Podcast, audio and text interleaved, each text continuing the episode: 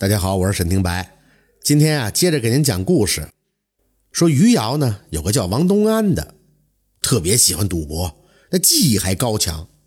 当时的人们呀，特别喜欢一种叫做投子的游戏，也就是投骰子呀。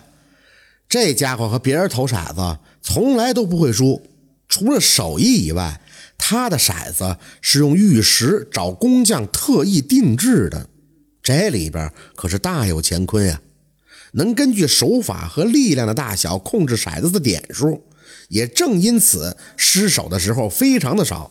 王东安呢，苦练技艺，并凭借此技行走江湖，多多少少也算是积累了一点名气。有一次啊，他去华亭县，路上住的酒店就特别的偏僻。到了晚上呢，他就在房间里边练习投子，一共投了二十几把，就只有一次没有投出他喊出来的数字。可就在这时，门外突然传来了说话的声音。一个人未免太过于孤寂了吧？干这种事儿怎么能缺人呢？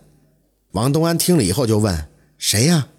门外的人回答：“相逢何必曾相识？难道赌桌上的人都要先通报姓名，然后才坐下来博弈吗？正好也是没事儿，玩玩也好打发时间，没准啊还能挣点钱。”这王东安想了以后，就忙着打开了大门。门外是个穿着黑衣的青年男子，大概呢有三十多岁。两个人先互相见了礼。青衣人说：“我平时也好这种游戏，可是很难遇到对手。既然相遇，为什么不厮杀一番呢？岂不快哉？”王东安对他说：“这种事儿不来点钱有什么意思？”青衣人听了以后，就笑着从怀里取出一个钱袋里面装满了铜钱，两个人就开始坐下玩了起来。那青衣人也是有些本事的，可是他哪赢得过这骰子的主人呢？不到三十把，这钱就都输光了。青衣人赌完了以后，大惑不解，总感觉这其中有些蹊跷，但怎么也想不明白，所以啊，就请求说：“兄台赌技精湛，想来这其中定有奥妙之处，可以对我说明吗？”王东安听了以后，不是很想搭理他。青衣人见状，就告辞而去。过了没多会儿，他又用食盒盛着酒菜来拜访王东安。王东安虽然推辞了一番，但见青衣人的态度非常诚恳，便要开始同他两个人一起喝酒。一开始呢，这王东安的口风还算紧，但是到他七八分醉的时候，在对方不停的恭维和吹捧下，竟然将自己骰子中的秘密给说了出来。